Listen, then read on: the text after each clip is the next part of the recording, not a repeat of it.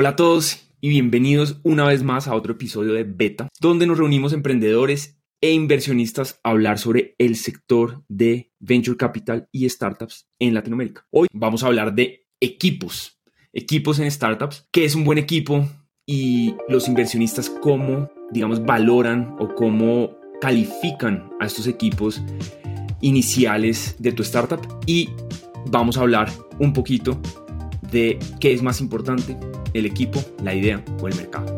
Recuerden que este avión dispone de conexión Wi-Fi, que podrán utilizarla sin restricciones, manteniendo el modo avión desde el momento del cierre de puertas y hasta su salida del avión. Fede, Ana, Ani, qué bueno tenerlos otra muchas vez gracias, juntos. Muchas gracias por la invitación. ya, ya, que el año, la, la, vez pasada me, no me dejaron participar, me parece bien que esta me hayan dejado nuevamente. Un honor, un honor, Dani, al contrario, al contrario. Bueno, empecemos. Ana, ¿qué es más importante para ti? ¿La idea? ¿El equipo? ¿El mercado? Cuando estás evaluando una startup, ¿qué Ah. priorizas? Es, o sea, realmente no hay una cosa que sea que, que considere más importante que la otra. Yo diría que las, las tres son muy importantes. Em, lo que suelo pensar es que, bueno, to- todo empieza con un equipo, ¿no? Entonces, si tuviera que escoger una, probablemente sería el equipo, em, basándome en, la idea de que un, buen equipo tendrá más posibilidades de encontrar una mejor idea y un mejor mercado. Entonces, creo que, em, creo que o sea, si tuviera que priorizar una de las tres, esa sería la que priorizaría, pero, pero definitivamente es, es muy difícil como solo invertir en una, una de las tres. Sea, tú dices, el equipo es capaz de encontrar de una u otra forma la oportunidad correcta.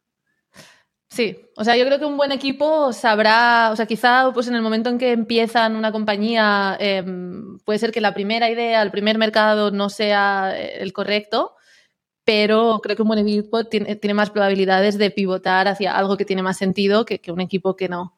Entonces, bueno, llevándolo mucho a los básicos, eso sería lo que pienso. De todas formas, también pienso que un gran mercado y una gran idea también puede llevar a un equipo que quizás no es tan bueno a, un lugar a un lugar genial. Lo único que en general suele ser más difícil, ¿no? De saber, sobre todo en este early stage en el que invertimos. Los mercados siempre están como en un momento en el que no es tan obvio, ¿no? ¿Qué, va a pasar? Eh, pero definitivamente vemos las dos cosas. Grandes equipos con malas ideas y pues buenísimas ideas, buenísimos mercados, quizá con equipos que no, que no eran tan buenos. Y yo, yo agrego algo, y es, yo- digamos que en todo el tiempo que llevo en esto he visto equipos muy malos en mercados muy buenos, em, que simplemente, digamos que el mercado se encarga de jalarlos. Ujú. No solo a ellos, 100%. sino Ah, a sí. todos los del mundo. Es- eso es lo que dice Mark Andreessen. Mark Andreessen escribió un ensayo muy famoso sobre esta misma pregunta hace un tiempo atrás, que se llama The Only Thing That Matters, y él concluye que lo que más importa es el, el- el mercado, ju- justamente por lo que tú dices, que cuando el mercado es muy bueno, el, el mercado es capaz de eh, obtener un buen producto de un equipo más o menos.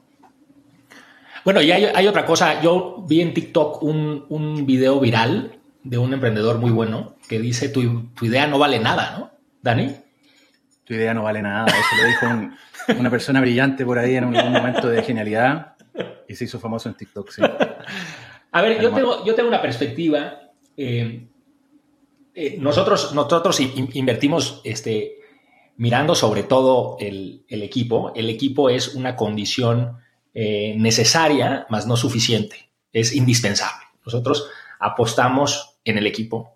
Eh, los equipos son muy difíciles de cambiar cuando lo piensas. Es muy difícil recomponer un equipo a- mientras ya construiste eh, una empresa o, ya que lanzaste, ya levantaste capital.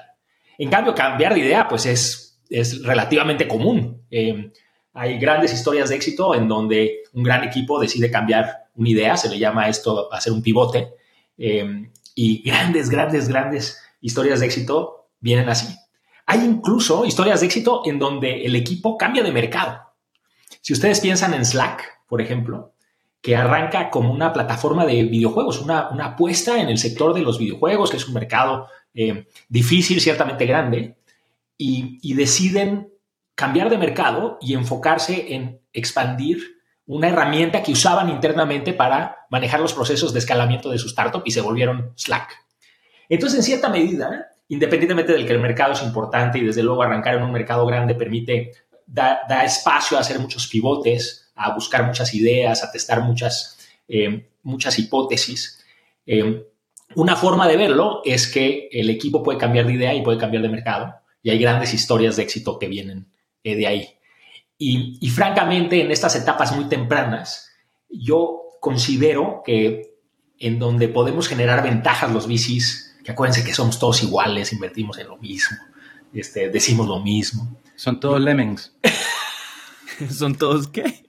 Lemmings, pero menos, menos Ana y Fede, solo los otros VCs. los VCs que no están en Beta Podcast. Y entonces somos todos iguales, pero lo que, lo que sí es complicado, difícil, se desarrolla en el tiempo, es escoger a, los, a estos buenos equipos. Y, en eso le dedicamos nosotros, Jiménez y yo, mucho tiempo en pensar en, cómo volvernos este, cada vez mejores en, identificarlos y en tratar de ver cómo los podemos ayudar a escalar.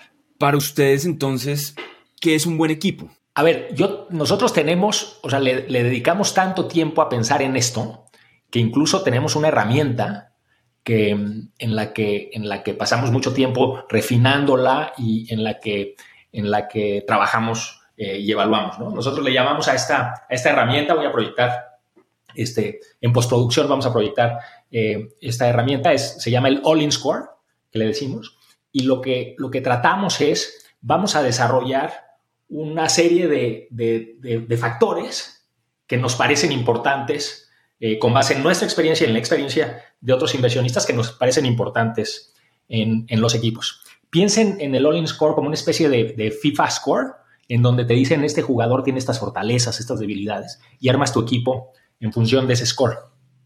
Y nosotros evaluamos entonces a los equipos en, siete dimensiones. Eh, y estas siete dimensiones son, son importantes y son clave para nosotros. Eh, la primera que evaluamos es si el equipo ha tenido experiencia arrancando otras startups. Eso para nosotros es un gran plus. ¿Por qué? Pues porque quiere decir que el equipo eh, ya vivió un proceso de levantamiento de capital, ya vivió un proceso de ir de cero a uno, pivotear, construir este, la, primera tecnología, escalar una tecnología. Y entonces es, algo que pues es más fácil cuando se hace varias veces. Y entonces le, damos un peso importante a, ese tema y es esto que a lo que nos referimos en, en la industria como second time founders, third time founders. Eh, es de hecho el, único predictor que se ha encontrado en nuestra industria, eh, predictor de éxito. Eh, es la única correlación que se ha encontrado con el éxito de las startups, es que ya lo hayan hecho antes. Entonces, esta es la primera cosa que evaluamos. La segunda en ese sentido, en ese sentido que, ya lo hayan hecho antes, también quiere decir que lo hayan hecho antes juntos. Eso, eso, es, eso es buenísimo, ¿no? Eh, eso ayuda porque quiere decir que ya se entienden, quiere decir que ya se conocen, quiere decir que, ya se aguantaron, ya pasaron malos momentos, eh, tiempos difíciles, eh, que hay confianza y que hay estabilidad en el equipo. La estabilidad en el equipo fundador es importante. Y entonces, eso es una cosa que evaluamos. ¿Te, importa el número de founders, Fede, o no? Porque a mí me parece que es muy importante que sean tres. Yo creo que tres es el número mágico. Tres es el número mágico. Estoy de acuerdo. Porque básicamente lo que quieres es un equipo en donde se dividen las responsabilidades, en donde pueden cubrir eh, esta expresión en, inglés que dice divide and conquer, en donde puedes especializarte en el producto, te puedes especializar en, el, construcción de negocio, en operaciones, dependiendo cuál es el negocio. Y tres es bueno porque no se, eh, no se parte demasiado el ownership. Y entonces al final, incluso después de diluciones, se queda muy incentivado, digamos, el equipo fundador. Eso, eso. Yo creo que muy importante de ser tres es que nunca, la empresa siempre avanza. Porque siempre normalmente uno está entre dos opciones. Y cuando eres tres founders y hay dos opciones, lo que normalmente pasa es que los tres están de acuerdo o dos contra uno y se avanza rápido, rápido. Siempre se avanza. Nunca uno se detiene y se bloquea la toma de decisiones en la empresa. En cambio, cuando son dos, eh, puede pasar que se bloquea porque uno quiere una cosa y otro quiere otra. Y, yo pienso, o tiendo a pensar, nunca he hecho una empresa solo, que cuando alguien hace una empresa solo también a veces se, para por indecisión y, no se avanza porque uno dice, bueno, hago esto, hago esto otro, un día uno se levanta pensando una cosa, otro día uno se levanta pensando otra. En cambio, cuando son tres founders, eh, eh, es rápido, se decide todo muy rápido. Eh, estoy de acuerdo. La otra es que haya un CEO que tome un rol muy, muy, muy de liderazgo, ¿no? Y eso se puede este, digamos, ayuda a solucionar el problema de tener más de tres founders. Pero nos encanta el, equipo de tres, nos gusta el equipo de dos. Eh, y la experiencia previa es clave. Eh, ¿Y roles que se complementen? Sí, pues sí, obviamente. Obviamente. No, pero, pero fíjate, no sé, la, la típica startup de tecnología, dos, tres founders tech que se conocieron estudiando ingeniería. Em, pero naturalmente se van complementando porque, porque la propia empresa te pide eso. O sea, dentro, yo sé que, que, que, mi gran admiración por, por, por Dani es, se ve en, en esta pantalla eh, y, no paro de hablar bien de, de, de Corner Shop, pero nosotros tomamos como referencia de, de nuestro score Corner Shop. Para nosotros es el, el mejor equipo que hemos, que hemos apoyado hasta el momento. Eh, y al final fue una apuesta eh, absolutamente aceptada. Y si bien, y tú nos puedes comentar, Dani, ustedes se fueron especializando a medida que fueron haciendo startups, ¿no? Exactamente, nosotros trabajamos juntos mucho tiempo. Yo llevo trabajando con Chuck más de 20 años y con, y con Oscar más de 15. Y, y, trabajando juntos, cada uno se fue especializando en diferentes cosas. Y, y si bien los tres somos ingenieros, eh, Chuck y yo somos los dos ingenieros de software, eh, y, los tres tenemos una profunda pasión por la tecnología y el desarrollo de producto y todo eso. Eh, cada uno se fue especializando en diferentes cosas y, lo que me encanta a mí de trabajar con ellos, eh, además de obviamente la confianza total y la facilidad para resolver los conflictos y tomar decisiones y todo ese tipo de cosas, es que si alguien nos tira una tarea a nosotros, nosotros sabemos rápidamente quién de nosotros tres la va a hacer. No, no, no tenemos que ni hablar, nos miramos y ya sabemos que Chaca hace esto, Dani hace esto, Oscar hace esto. Entonces, em, eso nos hace muy fácil trabajar. Entonces, muy buena separación de roles. Correcto. Te digo la segunda característica. ¿Sí te parece? Segunda característica, esta es muy importante, sobre todo en nuestros mercados. Si ustedes ven todas las estadísticas de por qué eh, mueren las startups, independientemente de que sea por, por, asesinato o suicidio, que creo que es la referencia que nos hacía eh, Dani, eh, una de las razones es porque les falta financiamiento, les falta capital. Y entonces nosotros este, buscamos evaluar el potencial de un equipo a atraer inversionistas. Y eso es algo fundamental, porque desgraciadamente, y lo estamos viendo hoy, eh, grandes equipos con muy buenas hipótesis, con un, muy buen este, inicio de operaciones, se pueden este, quebrar porque no consiguen capital. Y aquí evaluamos cosas como, oye, sabe eh, cómo jugar el juego de los bicis, ¿no? Y cómo, cómo crearle FOMO a Ana y a sus socios. Eh, habla inglés. Hay alguien en el equipo que habla muy bien inglés. Comunicar bien con los inversionistas americanos es algo muy importante para nuestra región. Eh, sabe, sabe contar historias, sabe la narrativa, tiene un buen pitch. Tuitea en inglés. Por suerte, eso este, no lo verificamos. Pero, pero eso es importante y eso cada vez que lo vemos, cada vez nos damos cuenta que, le tenemos que lo tenemos que cuidar más. Y eso, ojo, ¿eh? porque no quiere decir que solo invertimos en, startups en donde otros fondos invierten, donde tenemos la validación de una gran marca y de un, de un gran socio muy famoso. No, simplemente sabemos que después de nosotros tiene que venir otro fondo líder y luego uno siguiente y luego después y luego otro. Eh, y entonces tenemos que asegurarnos de que esa, esa cadena, eh, ese, ese esa jornada, digamos, que, tiene hacia adelante el equipo lo va a poder hacer bien eh, hacia adelante y es una gran ventaja. Eh, es la segunda cosa que evaluamos. La tercera cosa que, evaluamos es, es un tema que, aprendimos de un post de Paul Graham, que tiene un super post de, sobre qué hace un buen equipo. Y él usa una palabra en inglés que quiere decir naughtiness. Naughtiness es como este hacker mentality. Es esta idea de que el equipo va a encontrar la forma de lograr. Igual va a romper algunas reglas, igual va a romper algunas cosas, igual va a correr algunos riesgos, pero tiene esta cintura para poder este, resolver problemas de forma única, de forma muy este, scrappy. Y, ese hacker mentality obviamente es algo que, nos gusta. Eso es muy, muy, muy importante, en mi opinión, muy importante. Sí. Eso yo te diría que es un requisito prácticamente para ser emprendedor y que te vaya bien. Y, sobre todo ver pruebas de, de cómo, qué ha hecho en el pasado ese founder, ¿no? Que haya probado, pues, ese, no sé, picaresca, lo llamaría. Picardía en mexicano, sí, exacto. Em. Exacto. Eh, ese es otro, ese es el tercer factor. Después tenemos uno que, tiene que ver con, con, la determinación o sea, equipos que se la juegan, que, que, que, que atacan el problema de frente. Eh, eso nos, nos, nos, nos, importa, la ambición, que tanto están con esta idea de crear una empresa eh, emblemática. Eh, eso, es, eso es importante. el quinto punto que revisamos, y ya pronto acabaré, es el, el tema del el technical craft.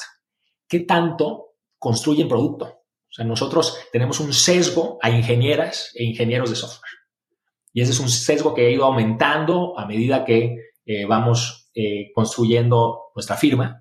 Eh, obviamente van mucho más rápido, obviamente entienden mucho mejor el producto. es decir, que sean capaces dentro de ese equipo fundador de construir por sí solos un producto. Sí, sí, si es una empresa de software, pues que sepan hacer software.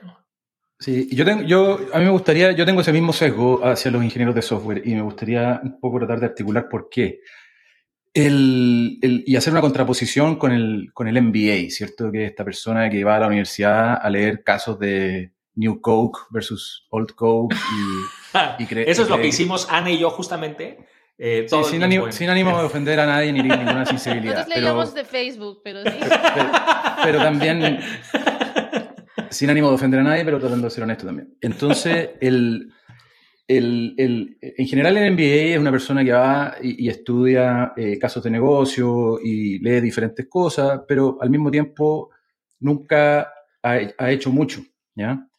En cambio, el ingeniero de software es alguien que está entrenado para hacer cosas. Esa persona, mientras se entrenó para aprender a desarrollar software, hizo productos, hizo eh, productos de software, hizo cosas y construir una empresa al final se parece mucho a ser un producto de software y uno modela a la empresa alrededor de un producto de software con las áreas que se parecen a los módulos que tiene ese software y, es como expandir ese software para que se fusione con la realidad de alguna manera. La mentalidad hacker, la mentalidad de ingeniero de software, eh, también te lleva a entender cómo analizar datos, cómo hacer un script para sacar una estadística que a lo mejor de otra manera no se puede hacer, qué sé yo. El, e, es una manera de ver el mundo que te ayuda mucho a resolver eh, problemas y que te enseña, por ejemplo, hay, hay, un paradigma de ingeniería software que se llama divide and conquer, ¿cierto? Como división y conquista, que es como tomar un problema muy grande, subdividirlo en 10 problemas más pequeños y cada uno de esos problemas más pequeños subdividirlo en otros 10 problemas más pequeños y resolviendo cada problema, cada cuello de botella. Esa manera de hacer software se parece mucho a hacer una empresa. Y, es algo muy práctico, eh, es un craft hacer software y hacer una empresa también es un craft. O sea, a mí me pasa con los MBA, que es como alguien que quiere ser futbolista y va a la escuela de fútbol a leer libros de fútbol. Y a leer que cuando viene un rival corriendo uno tiene que gambetear, sin nunca haber pateado una pelota en su vida, sin nunca haber entrado a una cancha de fútbol. Y, y después esa persona, eh, obviamente uno la mete en una cancha de fútbol y no sabe qué hacer, no sabe para dónde correr, no sabe cómo desmarcarse, no sabe dar un pase. Y, y, entonces creo que... Pero, pero eh, fíjate que es, es, es, para este rol específicamente el que estamos hablando, porque, porque hay otros roles, ¿no?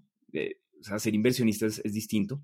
No, pero a ver, no, no, da más una aclaración muy, muy, rápida, Miguel, no nos tienes que defender. Este, el, no, o sea, el, es que, es que, hay, es que en, el, en, el, en el NBA, en el NBA hay muchos jugadores de fútbol que son ingenieras de software, ingenieros de software, eh, médicos, eh, hay, hay, de todo y, y, y, hay gente que se reinventa, eh, hay PhDs en el NBA, en fin, hay, hay toda una serie de, de perfiles que, que, que difieren de lo que describe Dani, que, que tiene un poco de razón.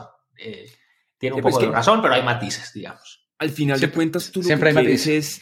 Es, es eso, es, es, es, craftsmanship, que sería como, como ser un artesano, no ser sí, capaz de Exacto, exacto, exacto. Ser empresario o ser ingeniero de software y, y más, ser emprendedor de una empresa de tecnología donde se crea un producto, se parece mucho más a ser artesano que a ser un filósofo que está ahí en, en esta posición, así como el, el, pensador, esa estatua que, que, piensa así y que hace poco, pero piensa mucho. Yeah. Acá pensar, hay que pensar poco y hacer mucho. E, esa es la realidad. Ahora, hay, hay otro tema, hay otro, hay, hay una forma más amplia de verlo es la capacidad de apalancamiento. Si uno sienta a un ingeniero que es founder él mismo puede hacer su producto, él mismo puede hacer herramientas, él mismo puede hacer que todo funcione con una persona, él solo y sin sueldo, ¿cierto? Trabajando de noche. Eh, cuando llega, digamos, el, este MBA o, o, este generalista. Exacto, vamos a decirle banquero. El generalista. Este banquero. el generalista pues lo primero que dices es, uh, tengo una idea para una app. Hey, ¿alguien conoce un desarrollador? Entonces, ahora pues es una persona que lo único que está haciendo es como, pues, tiene una idea, quiere organizar algo, está haciendo una presentación y ahora tiene que contratar a alguien que le trabaje. Entonces, pues obviamente el, apalancamiento es, es mucho menor, especialmente en las etapas tempranas, ¿no? Porque... ¿Qué opinas, Ana? Rescátanos. Déjame decir algo, déjame decir algo. Antes, por fin. Yo, yo quería decir que a mí no me gustó la palabra generalista que usó Miguel, porque yo sí creo que para ser emprendedor hay que ser generalista, hay que ser como un hombre del renacimiento, que un día uno está trabajando en el producto y al día siguiente uno está entrevistando gente y al día siguiente uno tiene que estar en una cola en, para pagar impuestos y, hablando con abogados y, preocupado de cómo tiene que ser la estructura de la sociedad para lanzar un país nuevo. Y, uno tiene que saber un poco de todo y uno tiene que saber eh, motivar gente, etcétera. O sea, entonces, yo sí creo que, cualquier emprendedor debería ser generalista y, independientemente de si viene de, un MBA o si viene de una escuela de ingeniería de software. Y entonces, eh, esa apreciación. Perdón por Yo estaba haciendo polite. No sé cómo más decirle a, ese, a ese espécimen que no es capaz de construir nada. la palabra no es MBA, marica. La palabra que buscas no es MBA. Ok. Ahora sí, Ana, por favor, rescátanos con orden, tía. Yo, yo lo único que iba a decir es que obviamente lo mejor es una combinación de todo, ¿no? Em, como que no, raramente la, como se tiene que escoger entre o una cosa o la otra, o sea, lo ideal son equipos balanceados que tienen pues todo tipo de talento porque también muchas veces, o sea, estoy de acuerdo, eh, obviamente, pues las personas de tecnología aportan un valor increíble en, en, empresas tecnológicas, obviamente, pero también quizás son personas a quien no les gusta toda la parte de fundraising, no les gusta la parte de ventas, ¿no? Entonces creo que ese balance y que cada uno se pueda centrar en lo que hace bien y lo que disfruta em, es importante. Sí, pero a mí me gustaría hacer una apreciación sobre eso también. Una persona que estudió ingeniería de software, que sabe de números, que estudió cálculo, que estudió eh, matemáticas discretas y, ese tipo de cosas, puede aprender muy rápidamente conceptos de finanzas, conceptos de economía, de marketing, eh, muy rápidamente. En una, en una tarde leyendo un blog post, uno ya hizo el MBA. en, cambio, en cambio el MBA... Yo creo, Miguel, digo, Dani, si sigues me van a correr de Stanford. No, no, no.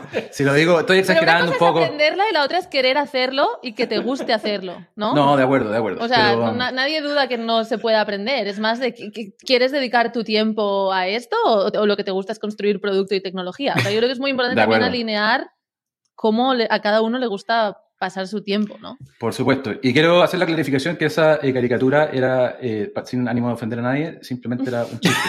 Pero no corran a Federico, di, no corran a Stanford, no corran a Federico, por favor. Por supuesto. Pero y el otro lado, la otra cara de esa moneda es que alguien que estudió un MBA, si después quiere aprender a programar, le va a tomar muchísimo más tiempo. Sí, déjame, déjame un par de, un par de, comentarios al respecto. El primero, eh, obviamente, este, en acuerdo, eh, tenemos nosotros en OLVP el sesgo en, en, invertir en ingenieras e ingenieros. Yo no soy ingeniero, pero Jimena sí. Eh, hay una, hay una hay una cosa que me encanta de las ingenieras en software, es que tienen esta capacidad de aprender eh, de donde pueden, tienen esta capacidad, nacieron aprendiendo cosas en YouTube.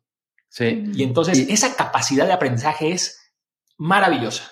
Y efectivamente en una ingeniera de software se encuentra más frecuentemente que en una abogada o en una banquera. O absolutamente. Y eso tiene que ver con un fenómeno que se da en la tecnología, que es muy claro y, que, siempre ha existido. Y que es que los lenguajes de programación van evolucionando. Los lenguajes de programación que yo estudié en la universidad ya no, ya no existen. Los lenguajes de programación en los cuales yo, hice mis primeros trabajos ya no se ocupan prácticamente. ¿Se llama C el tuyo? ¿C? ¿C? ¿Cómo se llama? no, yo, yo mis primeros trabajos lo hice en Perl, que es un lenguaje que, que prácticamente no se ocupa porque hoy se usa Python, Ruby y otros lenguajes más modernos que cumplen esa misma función.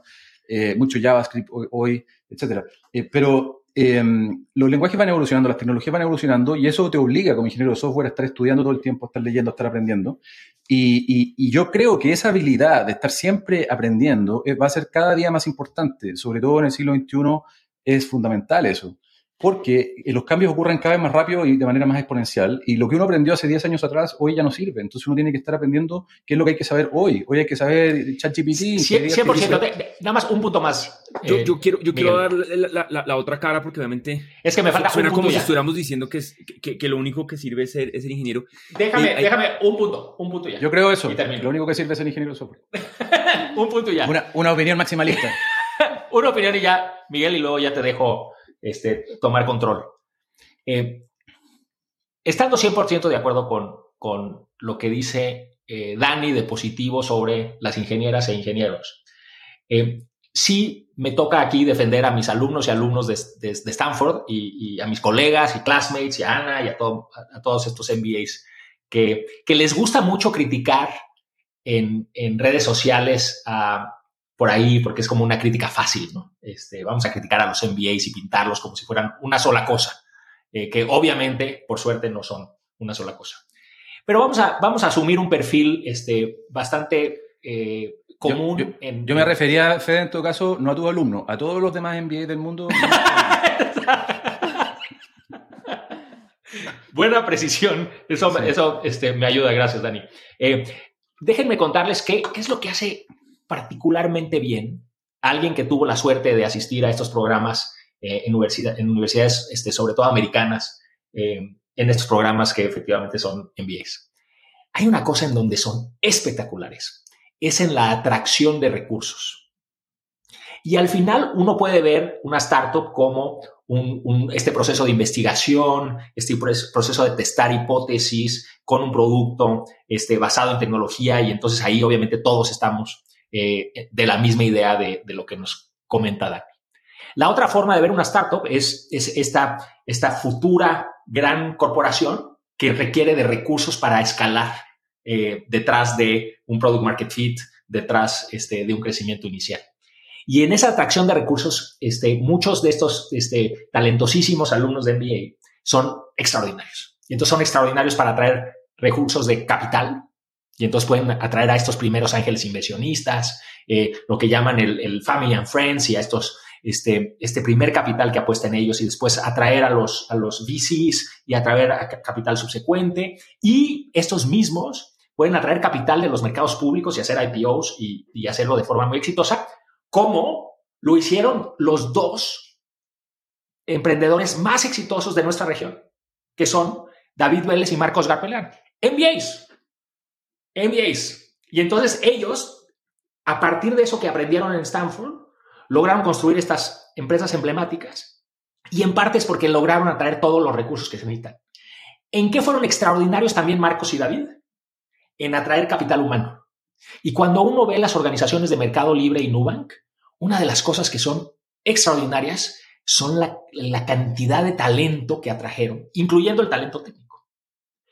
Otra cosa, otro recurso importantísimo en la construcción de las de, startups en donde estos emprendedores y emprendedoras de MBA son fabulosos, es en estos partnerships, es en cerrar deals, es en cerrar los clientes, es en esta lógica de ventas, ventas, ventas, crear narrativas para atraer recursos. Y entonces yo creo, o más bien estoy convencido, que este equipo ideal, este equipo de, ideal, debe de tener una o dos MBAs y quizás N ingenieras e ingenieros en software. Em, y entonces, como, como, como decía Ana, que yo regreso a, a, lo que nos presentó, la clave no es tener una u otra, sino tener ambas. Y eso es lo que funciona bien. Si tuviéramos que escoger una, es de la idea, es la filosofía eh, de nosotros que tiene que ser la parte técnica. Sí, a mí me gustaría hacer una precisión sobre eso, eh, porque tú estás en lo correcto de que los dos emprendedores más exitosos de América Latina en tecnología son MBAs.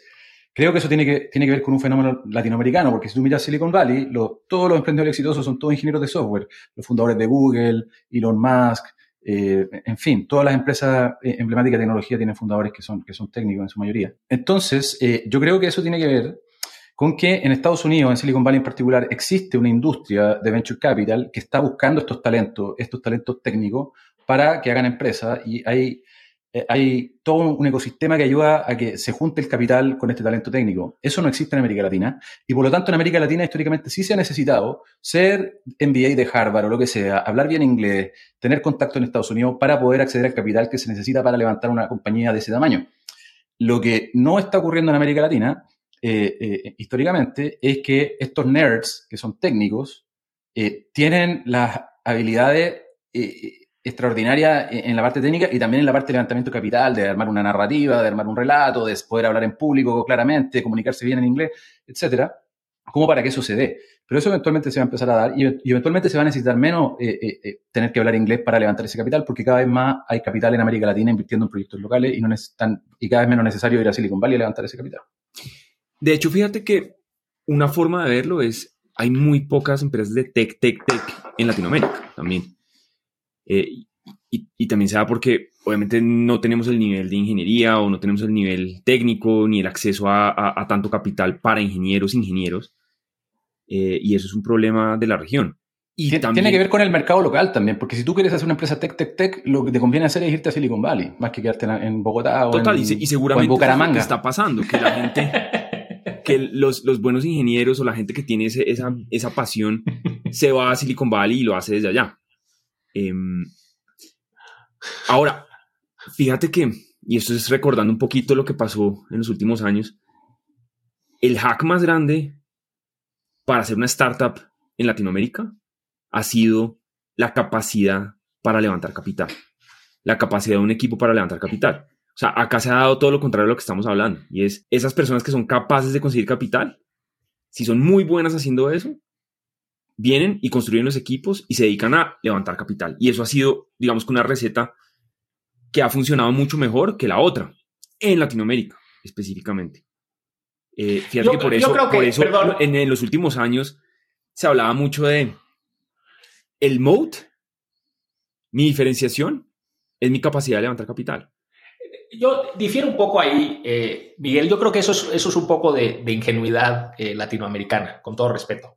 Eh, al final, los, los grandes este, emprendedores de, Estados Unidos también son grandes fundraisers. O sea, Travis era un extraordinario fundraiser.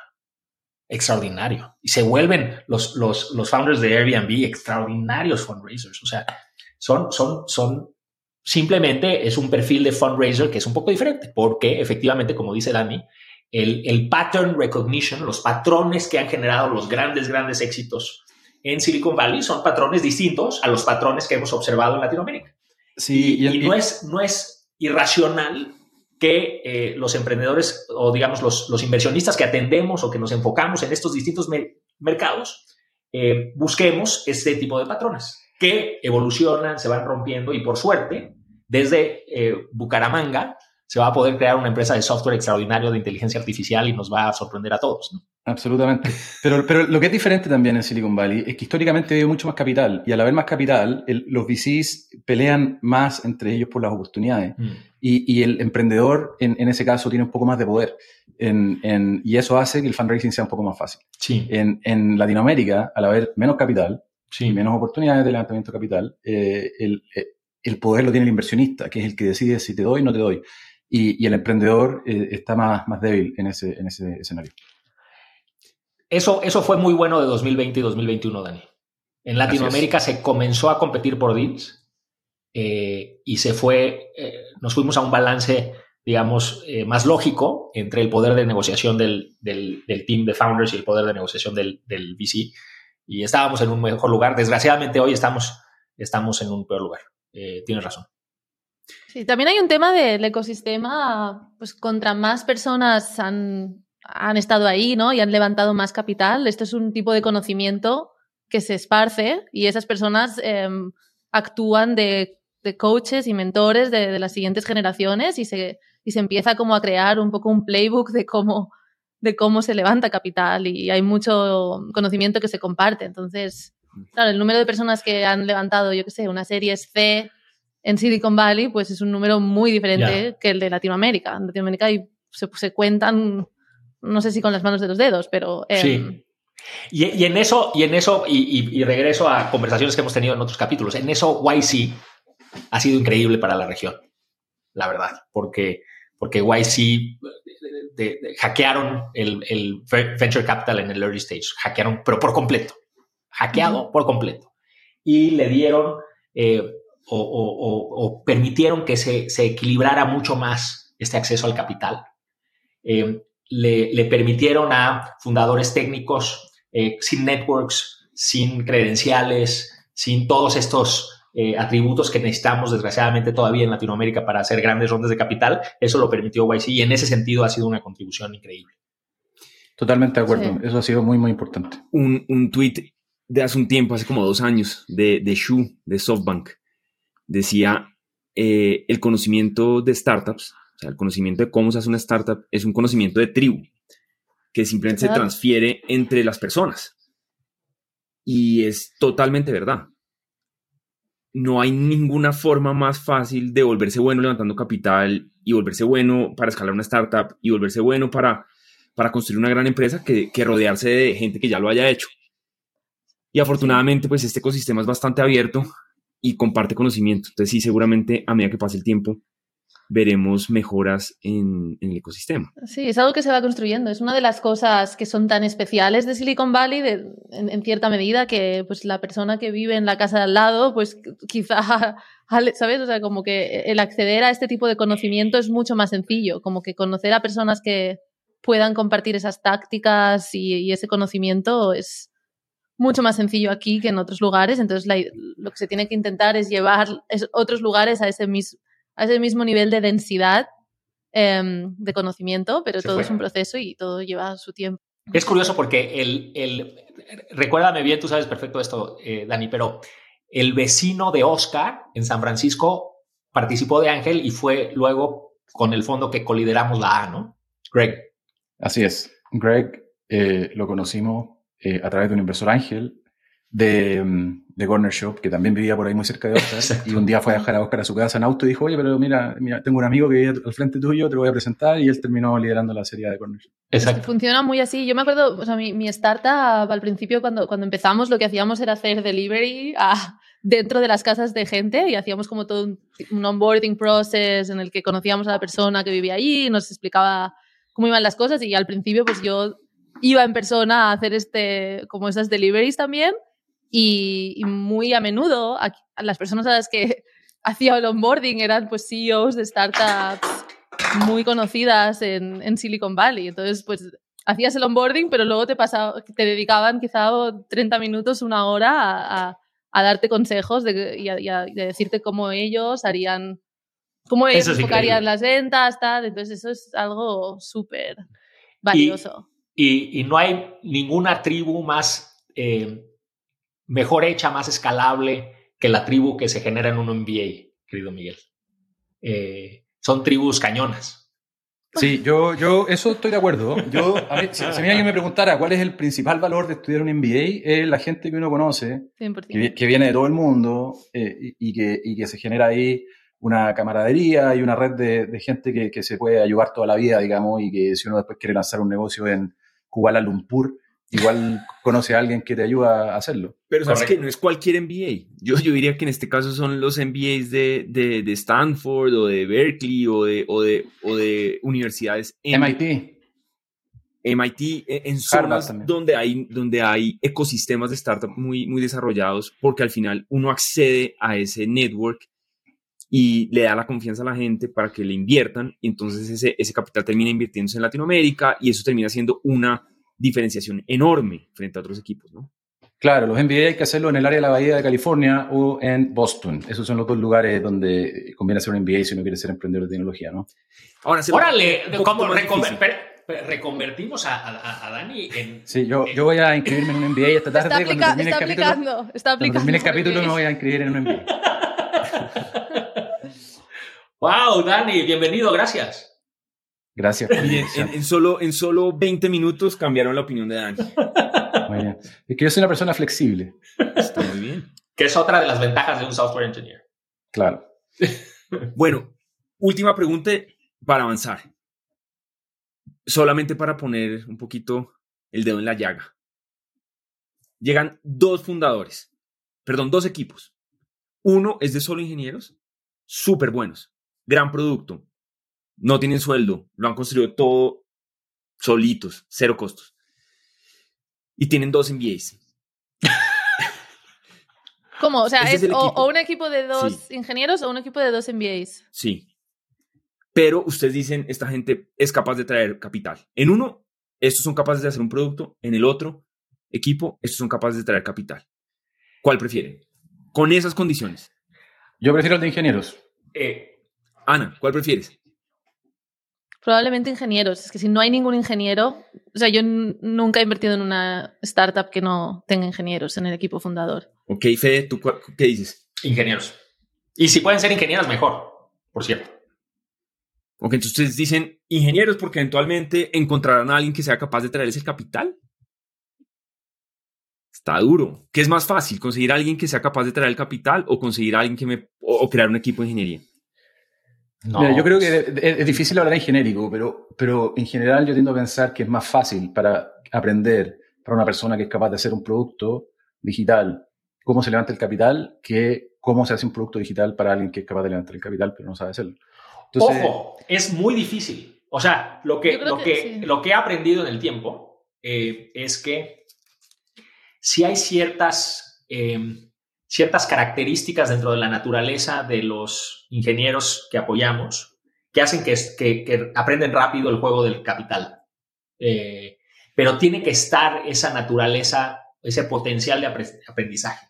Eh, sí, yo- si yo- bien es- es- yo no creo que se sea fácil. Yo no creo que sea tan fácil aprender a levantar capital. O sea, yo creo que hay No. personas que no aprenden Sí, nunca. eh, O es sea, cierto. es- Eh, hay gente que, que ya puedes sentarte con estas personas horas y horas y luego irán allí. Es que es como, al final es como, no sé, como dating, ¿no? Hay personas que son buenísimas en Exacto. el juego de dating y hay otras que Sí. no lo son. Entonces, De acuerdo, y eso creo que tiene que ver con que eh, eh, los nerds también hay nerds de extrovertidos y nerds introvertidos. Y, y, y claro, el nerd nerd, que es súper introvertido, a lo mejor ese nunca va a ser bueno levantando capital, pero hay un nerd que es como más sexy y que... no, ese, y- ese nerd es como el tú, mejor. Dani. Como yo, Tú, como Dani. yo, Dani. Ese nerd Claro. es el mejor nerd, ¿no? Porque Exacto. El nerd sexy todo. es. Uf. Es un unicorn. Hay, hay que, hay, hay que buscar al sexy nerd. El sexy nerd es, me- es mejor que el NBA. creo yo. Oh, eso no hay ninguna duda. Eso no hay ninguna duda. De acuerdo también. de Y acuerdo los también. hay, y los hay, y los hay. Y, y bueno, yo quería. Fede, Dinos quién. has- Dinos no, nombres. Lo que quiero decir es que tú, tú has mencionado alguna de las cosas que miráis en el VP, ¿no? Cuando, Sí. cuando evaluáis equipos. Coincido con muchas de ellas. Una que personalmente yo miro bastante también es lo que llamo claridad de pensamiento. Y es esta habilidad de simplificar conceptos, como explicar conceptos complejos de forma muy simple, tener como una lógica muy clara de, de- las hipótesis detrás, detrás del negocio. Y creo que hay muchos nerds que son particularmente buenos eh, en esto. Entonces, si, si, es un, si es un nerd sexy de los que estamos hablando, el scoring que hace de esta, de esta categoría en Sí. concreto suele ser, suele ser espectacular. Así que, pero es muy difícil encontrar este 100%, tipo de 100% de acuerdo. A mí hay una, una, una de las cosas que en, en la que estoy pensando más recientemente en términos de equipos es, es un concepto relativamente común, pero, pero es interesante como revisitar.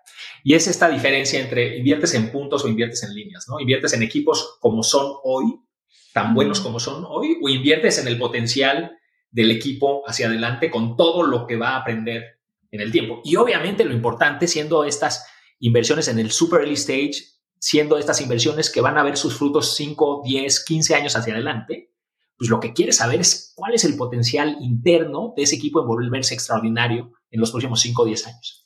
Y entonces, este, estamos creando como, como, como algunas, este, algunos modelos de análisis para entender este factor eh, de potencial de crecimiento y es, y es algo fascinante. Y Métele es AI, ahí, Fede, métele AI. Siempre. AI en todo. AI en todo. En el café, en la mañana, en todo AI. Pero bueno, eh, el, lo, que es, lo que es interesante de eso es que ese, ese fenómeno de crecimiento, cuando, cuando la curva de aprendizaje es muy, este, muy, muy, muy empinada, ahí los first time founders pueden rebasar a los equipos experimentados así.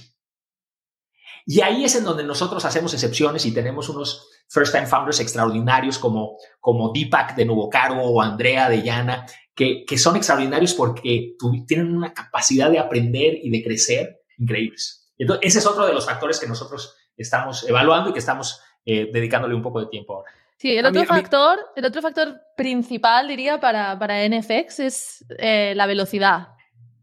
Es algo que intentamos entender mm, muy al detalle de qué rápido es este equipo y, y, lo intentamos ver en cosas tan simples como, oye, cuando les mandas un email y les haces una pregunta sobre el negocio, ¿cuánto tardan en contestarte?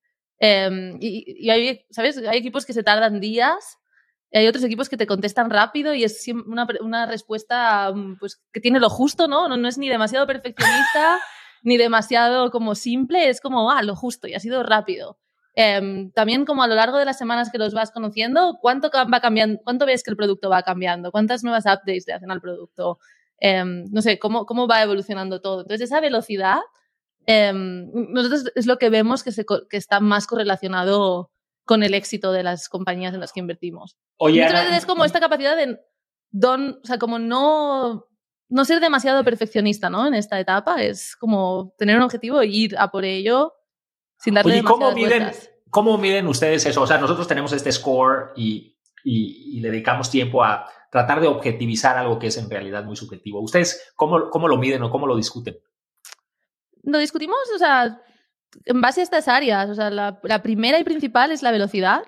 Em, y, la, y la, intentamos ver en, diferentes aspectos de, nuestras interacciones con, con, ese equipo. La otra es esta claridad de pensamiento y la lógica y cómo este equipo piensa, eh, ¿sabes? Cómo, cómo están como entendiendo la oportunidad y, y pensándola.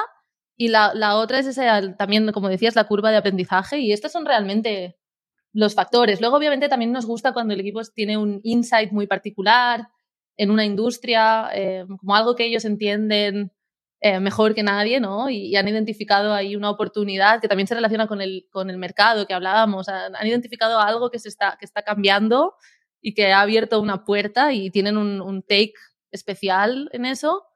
Ah, y lo último, también súper importante para nosotros, es lo que llamamos no sé cómo lo traduciría, pero es que este equipo have seen what great looks like. ¿Qué referencias, ¿Con qué referencias han estado en contacto a lo largo de su carrera? Que han un poco creado. Está cool eso. Creado, creado una referencia de cuál es, dónde pueden llegar, ¿no? Eh, o sea, si han trabajado, por ejemplo, en startups que les ha ido muy bien, pues han estado en un ambiente que, que, se movía de una cierta forma y donde lo que era esperado, pues ya era como una barra muy alta de, de exigencia Em, creo que el haber estado expuesto a estos, a estos ambientes es importante para nosotros, porque tú solo sabes dónde puedes llegar cuando, o sea, tú tienes unas ciertas referencias, ¿no? Entonces, por eso también el ecosistema es tan importante, que haya empresas que les vaya bien, para que haya gente que trabaje en ellas, aprenda de lo que es, cuál es esa barra y, salga a hacer lo mismo, ¿no? Yo creo que eso es muy, muy, muy cierto, muy importante y muy potente, porque yo siento que lo que pasaba en América Latina en el 2010, en esa década, es que no habían muchos casos de referencia a los cuales mirar, a los cuales inspirarse si es que uno está en América Latina. Y, eso ha ido cambiando en la medida que han habido más casos de éxito, en la medida que se han abierto empresas latinoamericanas a la bolsa en Estados Unidos. Y, y, ya una persona que nace en Latinoamérica, que a lo mejor estudió ingeniería de software y que quiere hacer un producto, ya tiene referentes a los cuales mirar, a los cuales estudiar y decir, mira, si él pudo, yo también puedo. Porque en 2010 era muy difícil decir, yo puedo hacer esto, porque no había nadie que lo que lo hubiese hecho antes. Entonces, uno, uno, uno creía eso, uno se sentía como arrogante, como eh, demente incluso, y, y, como irracionalmente optimista. Pero hoy, eh, los chicos en América Latina ya pueden mirar ciertos referentes y, y decir, mira, si él pudo o si ella pudo, yo también voy a poder. Mm. Y yo recomendaría a cualquier persona que esté como no sé, interesada en entrar en este mundo de tecnología y quizá aún no haya estado tan en contacto con este mundo, o sea, creo que lo mejor que se puede hacer es intentar unirse a la mejor startup de la ciudad donde viva o incluso pues considerar mudarse a otro lugar para, para, para unirse a una organización de este tipo eh, y aprender cómo se hacen las cosas dentro de lo que se consideran organizaciones que operan a ese nivel de excelencia. Eh, sobre todo súper importante cuando estás empezando tu carrera porque son unas referencias que se crean y, creo que las referencias son tanto a nivel creerte lo que, de, lo, que eres capaz, pero también a nivel entender cómo se hace un buen trabajo. Em, sí. Sí, acercarse, acercarse a esa tribu, ¿no? Lo que hablábamos. Exacto. Acercarse de alguna manera a esa tribu, aprender de este mundo, conocer gente. Em, a mí me gustaría hacer un pequeño resumen acá y es, hemos dicho que es excesivamente importante el rol del, digamos, del, del artesano, de una persona que es capaz de construir algo. Y también hemos dicho que es excesivamente importante la capacidad de atraer capital, ¿no? Porque una startup que le va bien va a necesitar capital. Entonces, pues tener a alguien ahí es muy importante. No es una o la otra, ojalá las dos. y recursos en general, no solo capital, también atraer a buenos empleados, em, buenos advisors, gente que quiera estar involucrada con, con tu negocio. Total. Ahora les tengo una pregunta. Una de las cosas que pasa cuando, cuando un equipo está empezando es que no saben quién es el CEO. No sé si les ha pasado, yo lo veo bastante. Y aquí hemos dicho la importancia de que en un equipo de obviamente más de uno, que obviamente sea complementario, que sea excelente, que sea rápido, pues también tiene que haber un líder, un líder de ese equipo. Ese, no sé si tengan algún, algún comentario sobre esto que le puedan dar a, a la gente que nos está oyendo. Nosotros elegimos a Oscar como CEO porque era el que no sabía programar. el más burro. Fue, fácil, fue fácil. Ese, no, Oscar, Oscar no sabía programar y, y, y sabía levantar capital. Eh, claro. Eso, eso también. No, pero, pero, yo, pero yo y, no estoy tan de acuerdo con una de las premisas de Miguel, que es que hay que elegir un líder o que el CEO tiene que ser líder. Yo creo que en una empresa los fundadores todos tienen que ser líderes y ojalá la capa que viene después de los fundadores también sean todos líderes, porque cuando la empresa le va bien, la empresa crece, y llega a tener cientos de empleados o ojalá miles de empleados, eh, uno no puede eh, estar liderando todo uno solo, uno necesita que ese liderazgo de alguna manera eh, permee hacia abajo y, y, por eso es muy importante también quiénes son los primeros 20 empleados de una empresa y la cultura que se desarrolla de trabajo durante esos primeros años cuando hay poca gente. Pero, Esto viene de Fede, ¿no? Esto viene de Fede, entonces de pronto Fede... Pero, Dani, ¿estás de acuerdo que hay, a ver, una empresa son cientos de decisiones todo el tiempo, son decisiones, decisiones, decisiones. ¿Estás de acuerdo que sí funciona cuando, cuando un equipo delega en una persona, sea la que sabe programar o la que no sabe programar, eh, delega en esta líder las decisiones como, como no estratégicas? Y yo, yo recuerdo, y quizás recuerdo mal y quizás este, me corriges, pero, pero Oscar, aparte de que no sabía programar y sabía levantar capital, pues habían algunas decisiones que igual ustedes delegaron en él naturalmente que no eran estratégicas.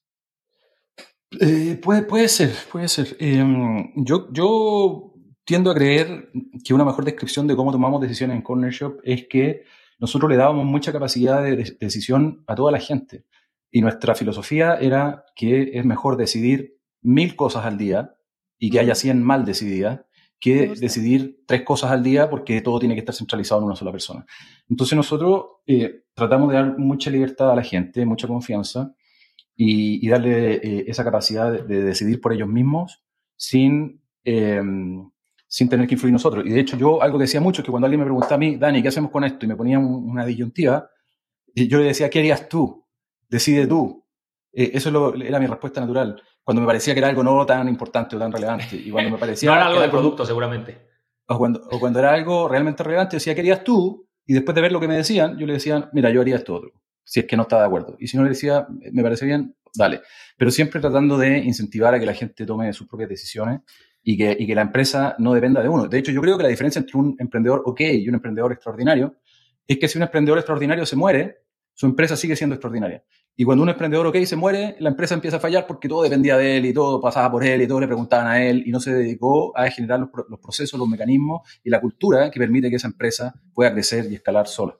Dani, pero yo creo que eso viene más adelante, o sea, en el, y, y, tienes toda la razón, pero en la etapa temprana hay un equipo, estamos hablando de un equipo increíble, no hay un líder claro en ese equipo, ¿les gusta o no les gusta? Ana, Fe, ¿qué opinan de eso? O sea, ¿es importante que haya un líder? A mí me gusta que haya un líder porque me da la sensación que, que, que, que se puede ejecutar más rápido cuando, o sea, hay dos cosas que creo que significan el hecho de que haya un líder. Una es que hay confianza, ¿no? Entre las personas de ese equipo, en el sentido de que no hay egos em, y las personas que han, que han escogido, o sea, se ha decidido que esa persona sería el líder y eso es un voto de confianza y creo que es positivo.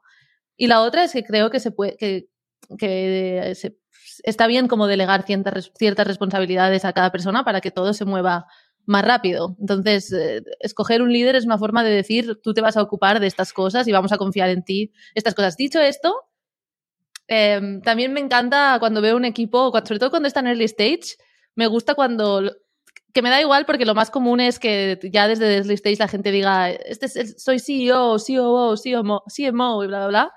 Pero, pero me, suele, me gusta, me sorprende positivamente cuando veo decks en las que dicen producto, ventas y, no sé, eh, operaciones, ¿no? Como que, que, que la división que, que, se muestra en los títulos están más linkados a las responsabilidades que a un gran título. Pero... Sí, o sea, que, para, tú, que, para... tú le, que tú le mandas un correo y no sabes a quién mandárselo para hacer el follow-up de, de, la inversión, entonces copias a todos los fundadores. ¿Eso eh, te gusta? A veces lo, sí, o sea, no, no, me importa, pero ya te digo, como que creo que el, el, best practice suele ser que haya una persona y que esa sea la persona que, que, que, lo, que el equipo ha confiado para que gestione pues, el proceso de fundraising, por ejemplo. ¿sabes? Exacto, y a mí me gusta lo, lo que, la, la, forma en la que lo presentas, este, Ana, es eh, el, equipo, el equipo fundador delega muchas decisiones aburridas, no estratégicas, en una sola persona. Y, y esta líder, eh, lo que es increíble, hay algunos equipos en donde esta líder cambia en el tiempo. Y en el super early stage, las características piden que sea esta persona y después, un poquito más adelante, se vuelve y toma el liderazgo esta otra persona. Eh, y eso es también eh, muy interesante. En general, equipos como Corner Shop son muy únicos, muy especiales, en donde se conocen tan bien, han trabajado tantas veces juntos, que, la coordinación entre ellas es muy fácil. Entre ellos es súper, súper fácil, es casi automática. En cambio, la coordinación en equipos nuevos que se, que, se conocieron, pero no tan bien y demás, ahí es, un, es una coordinación mucho más difícil. Y cuando no hay una líder, eh, desgraciadamente puede alentar eh, muchas de las cosas que se, podrían hacer mucho más rápido si, si se hubiera delegado y hubiera esta confianza en que una de las líderes eh, sea esta o esta otra persona. Y también hay un riesgo en esos casos de que, de que el equipo no sobrevive, simplemente se terminan separando porque no se encontraron la manera de trabajar juntos o de colaborar o Correcto. de entenderse o de tomar decisiones juntos, etc. Es que, es que por eso yo hago tanto énfasis en esto. Yo creo que uno de esos pequeñas sutilezas del, del inicio de un equipo es, es no tener la capacidad de, de, decir quién, quién va a liderar el proceso de fundraising, porque al final estamos hablando aquí de, pues de, de la interacción con los fondos y qué le gusta ver a los fondos y si en ese equipo ni siquiera se han puesto de acuerdo en, en cuáles son los roles y quién, quién va a liderar ese, ese, proceso y que seguramente va a ser el CEO, pues eso, eso muestra que no saben trabajar juntos y eso genera problemas hacia adelante normalmente. Sí, y definitivamente he tenido llamadas en las que hablas con dos personas del equipo y en teoría una es el CEO, pero claramente ves que la otra quizás no está tan de acuerdo con esa decisión, ¿sabes? Como que no... A veces hay dinámicas que las ves en la llamada, como este equipo no acaba de confiar los unos es en que, los otros, es ¿no? Como uno dice una cosa y el otro normal. quiere añadir algo, ¿no? Como que no está contento con cómo ha respondido su, su co-founder. Entonces esto es un poco a veces preocupante, ¿no? Porque dices, no sé, no sé si confían suficiente y van a tener que pasar por cosas muy difíciles mucho más difíciles que hablar conmigo. En esta... entonces, entonces me, me, gustaría, entonces... Es muy fácil hablar contigo, Ana. Muy fácil. Muy fácil.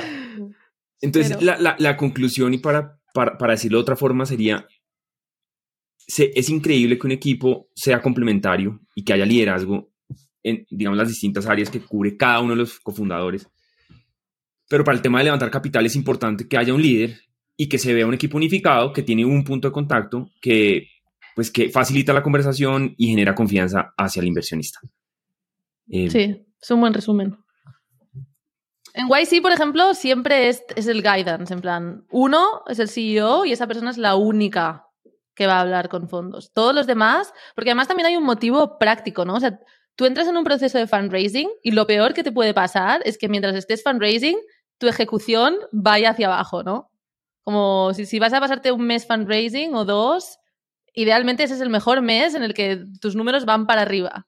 Y cada vez que tienes una interacción con ese inversionista, puedes decir, hoy la semana pasada crecimos no sé cuánto. Entonces, si todo el equipo todo el, todo el equipo está centrado en fundraising, quién está asegurándose de que el negocio sigue funcionando y tirando hacia adelante. Entonces, una persona se encarga al 100% y el resto siguen, siguen haciendo que el negocio funcione. Es un poco también la lógica. Total, y, creo, que, y creo que algo que es importante de lo que decía Dani también es, entonces no, no porque esta persona que, que, que, designamos como CEO para todo el proceso de fundraising y, y, y en esta etapa inicial, eh, entonces ahora va a decirle al ingeniero, al co-founder ingeniero que está haciendo el producto, cómo hacerlo, eh, porque, se, pues porque se creyó el, el, dueño del universo. Eh, yo creo que ahí también genera problemas. Sí, yo, yo creo que es importante que, que, haya una división de roles clara, porque es hacer una empresa suficientemente difícil cuando los founders tienen una división de roles clara y cada uno está trabajando y agregando valor todo el día. si es que se pierde tiempo discutiendo qué es lo que hace cada quien y cuál es la labor de cada quien y cuál es el rol de cada quien, eso eh, no, tiene, no tiene mucho sentido y, probablemente no, no, ayuda mucho a tener éxito. Eh, yo creo que la, lo ideal es que haya una división natural del trabajo entre los fundadores. Les tengo otra pregunta corta y que a veces es rara. ¿Todos los cofundadores deberían ganar lo mismo? Mm. ¿Cómo ven eso? Sí. Yo creo que sí. Absolutamente si uno vive en Silicon Valley y, el otro en Ciudad de México. Y tener el mismo porcentaje también. Ah, bueno, el, el, yo, yo, pensé que estabas hablando más del porcentaje de equity en, la empresa. Yo creo que, que, sí o sí tiene que ser el mismo porcentaje de empresa, el mismo porcentaje del equity. Eh, sobre el salario, supongo que, que, que, hay ciertas distinciones, como, como claro, si uno vive en, en una aldea en, en la mitad de la sabana africana y el otro vive en Nueva York, a lo mejor sí tiene que haber una, una diferencia de, de, sueldo porque claramente las necesidades de esas dos personas son diferentes. Pero, pero en general, eh, yo diría que ajustando por el lugar donde viven debería ser relativamente el mismo sueldo y, y, el porcentaje tiene que sí o sí ser el mismo. ¿Cómo lo ves, Fede? 100% de acuerdo. Y aparte es más fácil y aparte es, es tan de largo plazo esto Exacto. Que, lo que, aporta uno un año, el primer año, igual supera lo que aporta la otra, pero luego la otra aporta más en el año 3 y...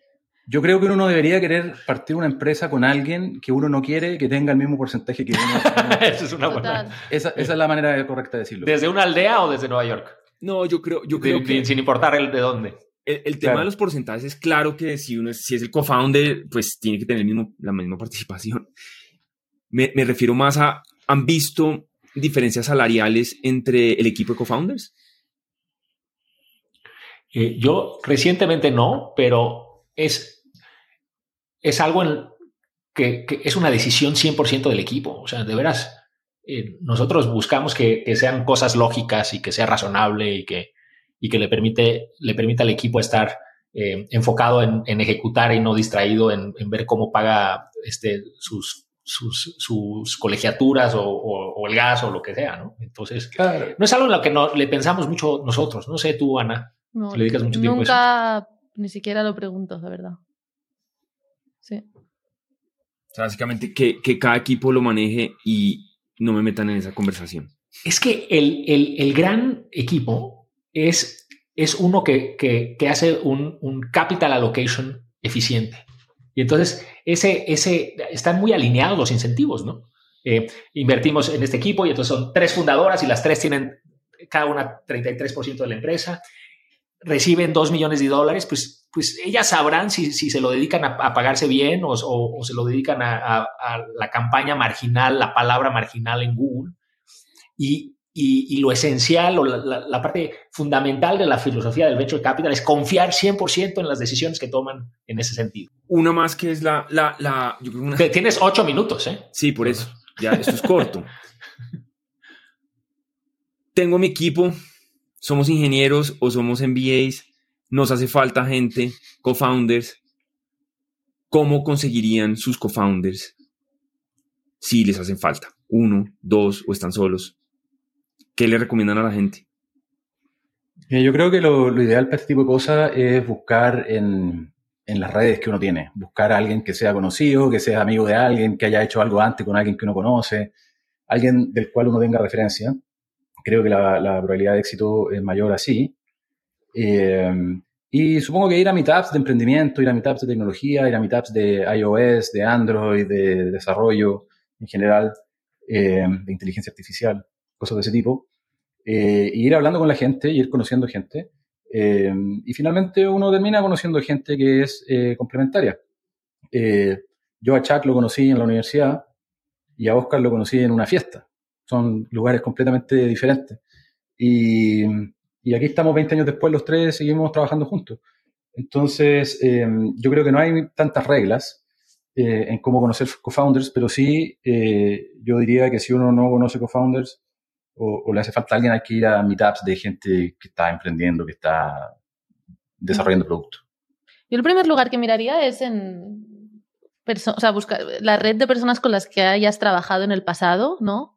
Personas de empresas anteriores en las que hayas estado y que, con las que hayas tenido una buena experiencia trabajando y que también pues haya una cierta, no sé, te lleves bien y sea una persona con la que te veas pasando pues muchos años eh, pues, intentando hacer algo tan difícil como, como empezar una compañía y también incluso amigos de la infancia que quizá han ido y han seguido pues otros caminos.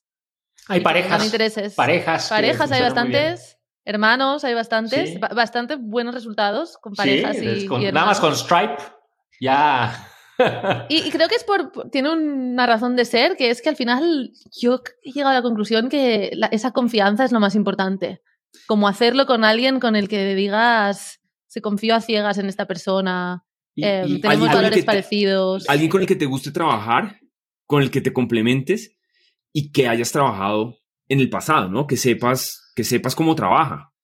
Porque yo, sí creo que lo peor que le puede pasar a uno es conseguir de co-founder a una persona con la que uno nunca ha trabajado. Yo evitaría eso siempre, porque uno no sabe si la persona va a botar la toalla, se va a rendir en un mes o en seis, uno no sabe cómo es su genio, su temperamento, su manera de ser, bajo estrés. Em, sí, cómo se toma el feedback, ¿no? O sea, creo que, por ejemplo, entre hermanos y parejas funciona muy bien, porque si tu hermano no está haciendo algo como tú crees que tiene que ser, pues se lo dices directo. Sí. Y no... Aunque yo no me tomo muy bien el feedback de mi esposa, ¿eh? pero estoy trabajando en eso. Estoy trabajando en eso, eh, lo prometo, Cecil. Eh, no, a ver, una, una, una cosa, lo que, este tema de co-founders es la decisión más importante que puede tomar un emprendedor o una emprendedora. period, no hay otra. Esta es la más importante. Y efectivamente no hay reglas. Eh, yo, mi, mi co-founder actual, Jimena, me, la conocí hace 11 años y este, fui su inversionista seis años, entonces nos conocimos en altas, bajas, pésimas, buenas, increíbles, y pues tomó muchos años eh, para decidirnos, pero, pero pues depende, hay, founders que se, que se conocen inmediatamente, se conectan, ¿no? Eh, y lo que, lo que yo sí creo que es muy importante es esta parte de la confianza no, no es algo que se, que, que se va construyendo, por lo menos esa es mi, mi, mi idea, yo creo que es algo que se entrega. Y, es algo que, tienes que estar dispuesto a entregar al 100%. Eh, y en la medida de que le entregas y corres ese riesgo, porque es un riesgo, eh, se vuelve y, se, y se, se, materializa en esta relación de, de, entera, entera confianza. Y eso es una, una, un arma increíble para construir lo que sea. Este, startups, VCs, non-for-profits, eh, campañas políticas. Relaciones personales también. Exacto. Oye, pero fíjate que, y ya para terminar, solo una, una, una anotación, a ver qué opinan. Muchos equipos exitosos se separan y terminan emprendiendo cada uno por separado. Hay algo ahí, ¿no? Como que. Pues cuéntanos, cuéntanos, cuéntanos, cuéntanos tú. No, o sea, yo sí, yo, no, ese no es mi caso. Yo sigo trabajando con, con, con mis co-founders en, en, todo. Lo que pasa es que llega un punto en el que, en el que los tiempos eh, no dan y, alguien tiene que encargarse de una cosa o de otra y, los proyectos lo separan a uno, eh, digamos, de trabajar junto todos los días. En mi caso, pues. Eh, y yo creo que esa es la razón principal por la que muchos equipos no siguen emprendiendo juntos, porque, porque la historia no les acaba en el mismo momento, entonces no están disponibles para empezar la siguiente cosa. Eh, entonces uno sí ve muchos emprendedores, no sé, Elon Musk o Peter Thiel o, o cualquiera de estos famosos, pues simplemente seguramente ya no están en las mismas condiciones eh, o, en, el mismo tiempo en el que pueden tomar la decisión de vamos a hacer esto juntos otra vez. Y eso termina separando mucho los equipos eh, después de haber tenido o éxito o una gran aventura juntos. Y el, y el hecho de que hayan tenido éxito no significa que esa relación fuera funcional. ese es otro tema, ¿no? O sea... no quiere decir que confiaran en ellos. O Total. sí, Claro. o sí, pero puede ser que se llegara a un punto en el que hubiera problemas, pero Claro. se fuera profesional y se siguiera adelante, ¿no? Pero, Claro, claro. o sea, no, Lo que no es todas increíble. las historias son como la de Dani y sus socios en Corner Shop.